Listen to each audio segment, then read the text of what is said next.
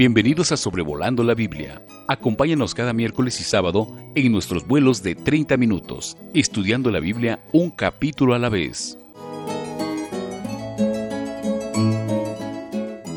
Sea usted muy bienvenido a este episodio número 121 de Sobrevolando la Biblia, considerando hoy el libro de Números y el capítulo 2. Les habla su servidor David Alves, Padre. En este capítulo 2 de Números tenemos el lugar que cada tribu en el campamento alrededor del tabernáculo iba a ocupar y la posición de cada tribu al marchar. Cuando estudiábamos el libro de Levítico, vimos que el deseo divino era que este pueblo de Israel fuese un pueblo adorador. El énfasis de Levítico es el acceso a Dios, y el andar con Dios como resultado de esa comunión. Pero en números se disponen a salir por el desierto hacia la tierra prometida. Entonces vemos el énfasis especialmente aquí en el capítulo 2 que no solamente es un pueblo adorador, pero es un pueblo guerrero. Hay una eh, batalla eh, que librar a cada vuelta del camino. Hay enemigos que se van a oponer. Y al pensar en la marcha, estamos pensando en el pueblo de Israel como extranjeros y peregrinos. Y esto es precisamente lo que Pedro dice de nosotros los creyentes en Cristo el día de hoy, en su primera carta capítulo 2 versículo 11, amados, yo os ruego, como extranjeros y peregrinos, que abstengáis de los deseos carnales que batallan contra el alma, manteniendo buena vuestra manera de vivir entre los gentiles. Pablo exhortó a Timoteo, su primera carta, capítulo 6, versículo 12, pelea la buena batalla de la fe eh, segundo Timoteo 2, versículo 3, tú pues sufre penalidades como buen soldado de Jesucristo. Ninguno que milita se enreda en los negocios de la vida a fin de agradar a aquel que lo tomó por soldado. Y él mismo pudo decir al final de su vida, segundo Timoteo 4, 7, he peleado la buena batalla. Arquipo, allá en Filemón, versículo 2, es llamado por Pablo nuestro compañero de milicia. Entonces, creyente, así como el pueblo de Israel enfrentaría enemigos hacia la tierra prometida, usted y yo también enfrentamos enemigos en nuestro peregrinar a la gloria. El diablo y sus huestes eh, de maldad son enemigos. El mundo es un enemigo. La carne es un enemigo. La muerte es un enemigo. Entonces, así como el pueblo de Israel, nosotros también debemos vivir en pie de guerra, eh, listos para pelear y así poder progresar en nuestra peregrinación. Pero la otra cosa que enfatiza el capítulo 2 de Números es que al acampar el pueblo de Israel lo hacían alrededor del tabernáculo. O sea, el tabernáculo era el centro y con estas doce tribus alrededor, entonces eh, vemos una tremenda organización, mucha disciplina, mucho orden, eh, mucho método, y estrategia también. Eh, mucha armonía. Y vamos a llegar, eh, Dios mediante, a números 24, donde Balaam exclama, Cuán hermosas son tus tiendas, oh Jacob, tus habitaciones, oh Israel, como arroyos están extendidas, como huertos junto al río, como aloes plantados por Jehová, como cedros junto a las aguas. Entonces, eh, Balaam admira esta organización, este orden que había en el campamento eh, divina, divinamente diseñado. Eh, claro, el tabernáculo al centro del campamento nos hace pensar en la iglesia local. Por ejemplo, dijo Cristo en Mateo 18, 20, donde están dos o tres congregados en mi nombre, ahí estoy yo en medio de ellos. Y asimismo entre iglesias locales. En Apocalipsis 1, versículo 12, Juan dice, me volví para ver la voz que hablaba conmigo y vuelto vi siete candeleros de oro que representan las siete iglesias de Asia. Y dice Juan, y en medio de los siete candeleros a uno semejante al Hijo del Hombre. Entonces, eh, si quiere estudiar esto con más detalle, verá que el arca del pacto era el lugar donde moraba Dios entre su pueblo, bien protegido, resguardado, eh, pero alrededor del tabernáculo estaba esa cerca blanca. Y hemos visto, vamos a ver también, eh, no solamente en el capítulo 1, pero en el capítulo 3, los levitas iban alrededor de la tienda eh, del tabernáculo, de, la cerca, eh, en sus afueras. Aarón y su familia, Moisés, acampaban al oriente, donde estaba la entrada al atrio. los coatitas, que se encargaban de los muebles del tabernáculo, ellos acampaban al sur, eh, Gersón, él acampaba al oeste y Merari al norte. Y entonces eh, tenga en mente este diagrama del tabernáculo y el campamento, eh, la entrada al este y nos vamos a ir así como las manecillas del reloj de este a sur, a oeste, a norte. Ese mismo orden lo vamos a seguir al estudiar cómo las doce tribus acampaban alrededor del tabernáculo. Pero volviendo a este asunto de eh, el orden, eh, mire, la iglesia eh, no es una organización. En el Nuevo Testamento la iglesia se ve como un organismo, un ente vivo.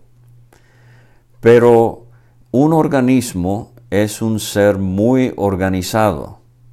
Entonces puedo tener una organización sin vida, pero la Biblia habla de la iglesia como un organismo vivo y de por sí muy organizado, no por el hombre, sino por Dios el Espíritu Santo puede producir tremendo orden u organización cuando estamos sujetos a Él. Pablo escribió a los Corintios capítulo 14 versículo 33, Dios no es Dios de confusión, sino de paz.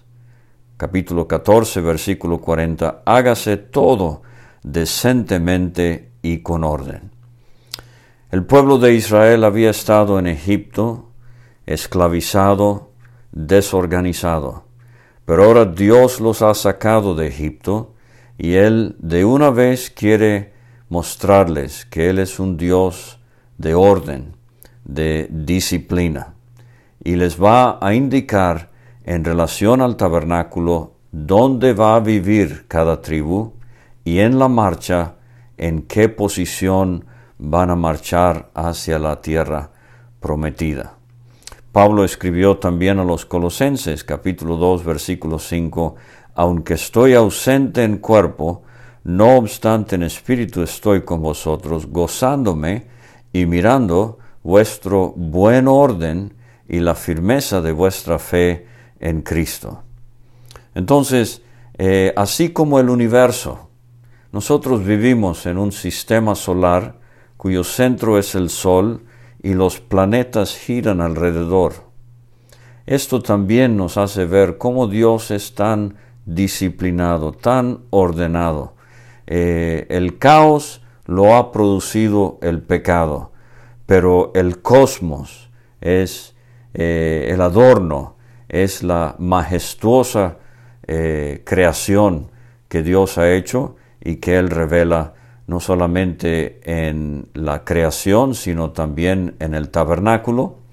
Y si quiere estudiar este tema más a fondo, en la iglesia, como hemos visto, pero también en Ezequiel eh, capítulos 40 a 48 vamos a ver eh, este orden alrededor del templo milenario cuando eh, se lleve a cabo el milenio aquí sobre la tierra. Habrá un templo en Jerusalén y Ezequiel nos hace ver cómo estará todo organizado alrededor del templo. Y de nuevo, en Apocalipsis 21 tenemos la idea de la, de la ciudad eh, celestial eh, que es en forma de cuadro, sea es un cubo o la base de una pirámide, eh, no estamos muy seguros, pero de nuevo, tremendo orden, mucha hermosura y armonía debe caracterizar el testimonio divino.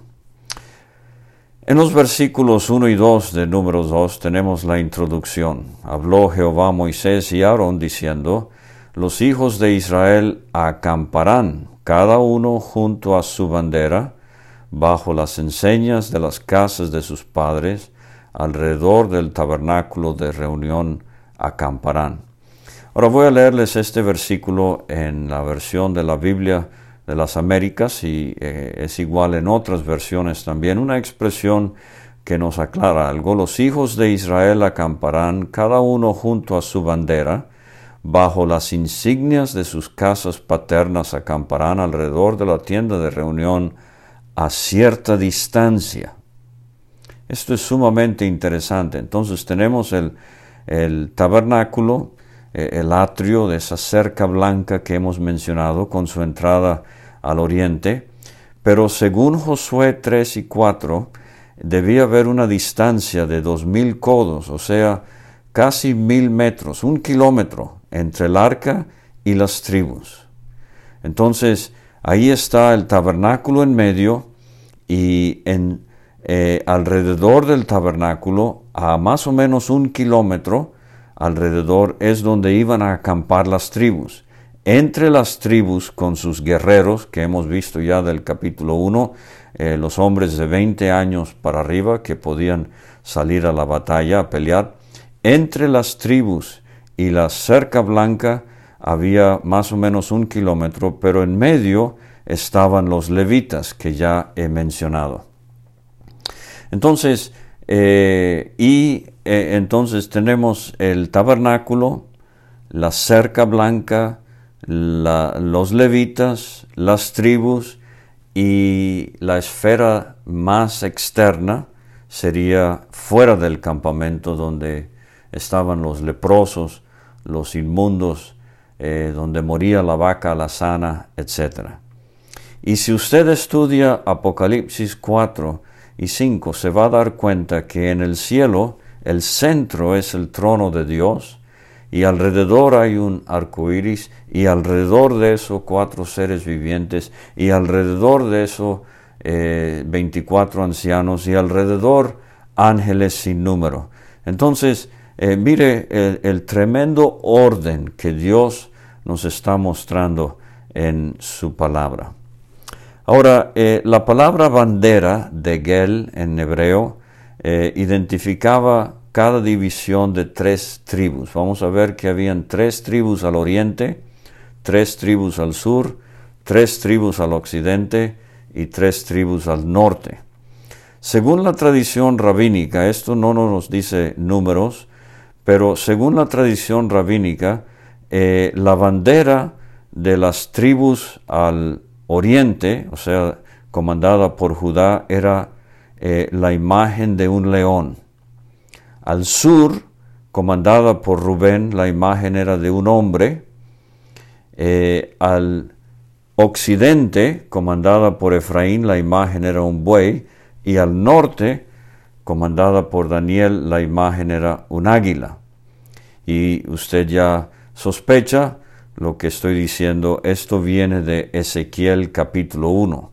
El león nos habla de la ferocidad, del poder de este pueblo al ir a pelear contra el enemigo. El hombre nos habla de la inteligencia, de la hermosura. El buey nos habla de la eh, perseverancia, del trabajo. Y el águila nos habla de la destreza, de la agilidad, eh, de la rapidez eh, de este pueblo. Ahora, la otra palabra, eh, bandera, se ha mencionado de en español, en el hebreo, pero también tenemos en el hebreo otot la palabra enseñas. Estas identificaban a las familias individuales.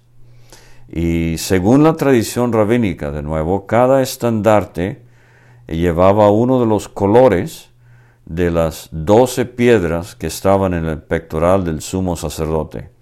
Entonces, cuatro banderas y doce estandartes.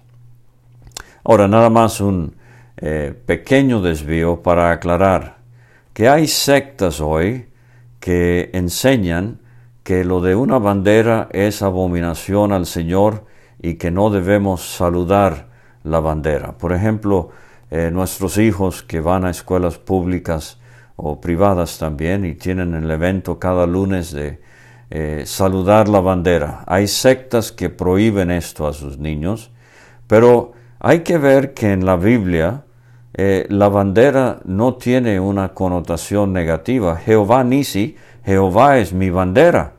lo hemos visto ya en el libro de Éxodo cuando estudiamos lo de Amalek vencido por Josué. Pero eh, una cosa es saludar la bandera, muy diferente es adorar la bandera. Pero cuando nuestros hijos en la escuela, en un acto cívico, saludan la bandera, no la están adorando, están simplemente reconociendo el lábaro patrio, el símbolo o uno de los símbolos de la patria en que viven, eh, un símbolo de México. Y es eh, repito, es muy diferente eh, saludar la bandera, reconocer el símbolo de un país a adorarlo.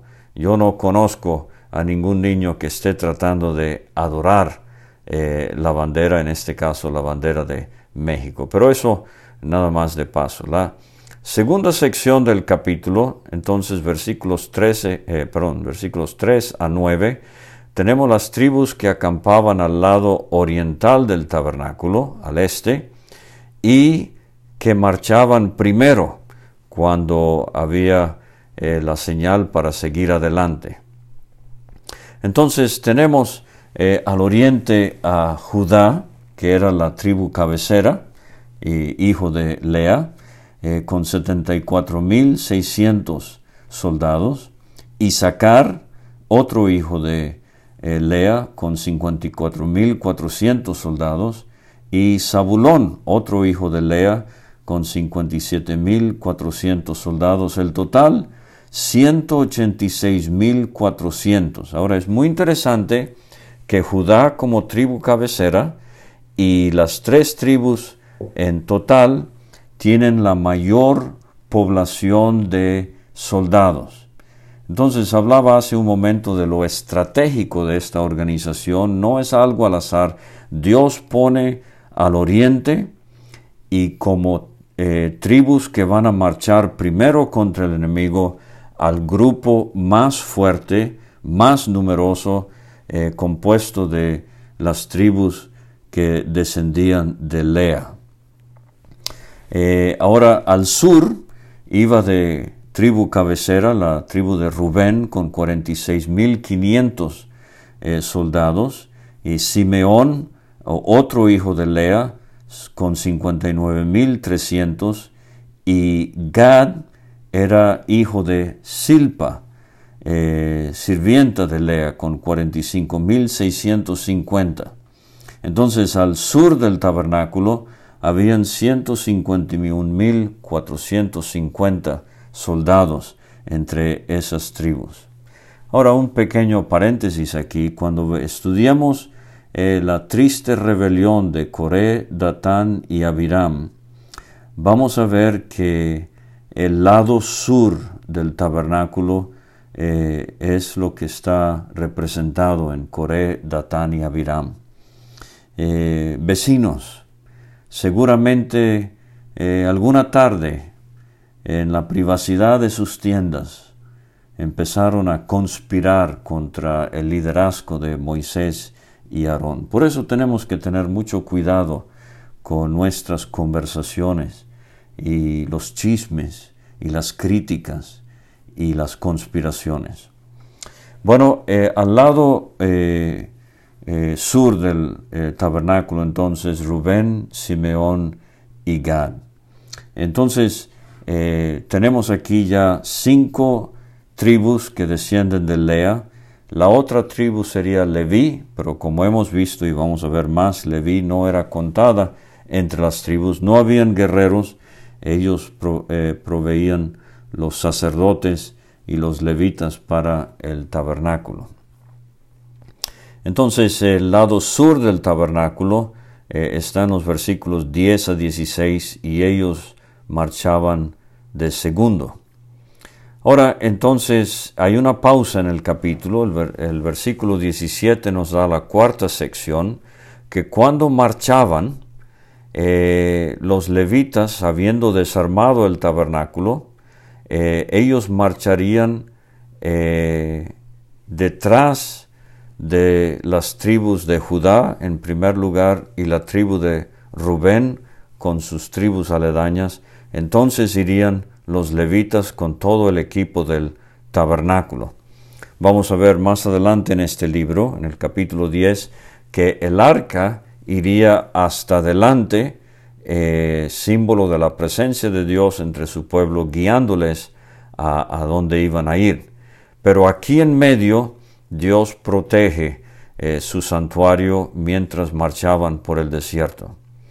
La eh, quinta sección la tenemos en los versículos 18 a 24, los que acampaban al oeste, al occidente del tabernáculo, o sea, atrás del tabernáculo, Efraín era la tribu cabecera, eh, Efraín descendiente de Raquel por medio de José, con 40.500 soldados, Manasés, también descendiente de Raquel por medio de José, eh, 32.200 soldados, y Benjamín, descendiente de eh, Raquel, con 35.400 soldados, un total de 108.100 soldados. Esta es la población más pequeña, la que estaba al sur. Eh, todos tres eh, descienden de Raquel. Entonces fíjese que el sol sale al oriente sobre la tribu de Judá y se pone al occidente sobre los hijos de Raquel. Rubén desafortunadamente perdió su posición de liderazgo en la nación y como vamos a ver a lo largo del Antiguo Testamento y en el Nuevo también, Judá es el que tomará la preeminencia entre sus hermanos. Eh, de hecho, el príncipe de la tribu de Judá aparece en Ruth capítulo 4 como ascendiente de David y sabemos que David era ascendiente humanamente hablando de nuestro Señor Jesucristo. Eh, Apocalipsis capítulo 5 lo describe como el león de la tribu de Judá que ha vencido para desatar los sellos. Entonces, eh, la descendencia de Raquel marchaba en tercer lugar detrás de los levitas que llevaban el tabernáculo. Y finalmente, eh, en los versículos 25 a 31, tenemos la sexta sección del capítulo, tribus que acampaban al norte del tabernáculo y marchaban de último. Y tenemos a Dan, eh, el hijo mayor de Bila, sierva de eh, Raquel, con 62.700 soldados, Aser con 41.500 soldados eh, y Neftalí con 53.400 soldados. Neftalí, como Dan, era también una tribu descendiente de Bila, Aser era la otra tribu descendiente de Silpa, sierva de Lea. Ahora fíjese que de nuevo tenemos algo interesante aquí. De las eh, cuatro divisiones, la de mayor población es la tribu comandada por Judá, que acampaba al oriente y marchaba primero, pero la segunda más populosa es la de Dan con Aser y Neftalí, que acampaban al norte y marchaban de último. Y estratégicamente esto es muy interesante porque Dan con Aser y Neftalí formaba la retaguardia. Y vamos a ver en Deuteronomio se nos aclara que cuando Amalek atacó al pueblo de Israel, atacó a la retaguardia, donde eh, iban los que estaban eh, débiles o cansados. Eh, el diablo muchas veces así hace. Sus emboscadas incluyen la retaguardia, los puntos débiles de creyentes en el pueblo del Señor. Entonces la, eh, la mayor cantidad de soldados a la ofensiva en el primer grupo y el segundo mayor número allá atrás en la retaguardia defendiendo a las otras tribus y a los levitas que llevaban el tabernáculo. Entonces, eh, en el eh, versículo, versículos 32 a 34 tenemos la séptima sección de eh, el capítulo y forma la conclusión. Estos son los contados de los hijos de Israel, según las casas de sus padres, todos los contados por campamentos, por sus ejércitos, 603.550 ya vimos ese número en el capítulo 1 de números y lo vamos a volver a ver en el capítulo 28. Y como bien se nos dijo, por eso es que este libro se llama números. Hay un censo al principio y hay un censo al final y más sobre eso después. Pero dice el 33, aclarando de nuevo, y varias veces se subraya esto, más los levitas no fueron contados entre los hijos de Israel, como Jehová lo mandó a Moisés. E hicieron los hijos de Israel conforme a todas las cosas que Jehová mandó a Moisés. Y qué gozo da leer esto, pero qué tristeza saber que del capítulo 11 en adelante harían todo lo contrario.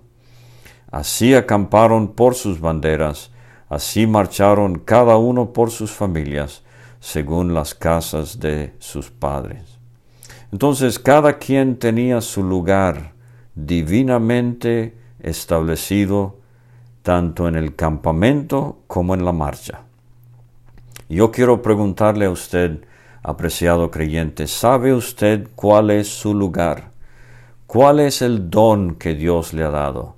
¿Cuál es la función que Dios quiere que usted cumpla en la iglesia hoy por hoy? No camine a la deriva no viva sin domicilio conocido. Para todos Dios tiene algo y es eh, nuestro deber buscar discernir la voluntad de Dios y estar donde Él quiere que estemos y hacer lo que Él quiere que hagamos. Muchas gracias por escuchar y nos vemos el sábado con números capítulo 3. Gracias por escuchar este estudio.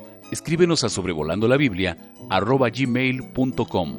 Visita nuestra página www.graciamasgracia.com. Hasta la próxima.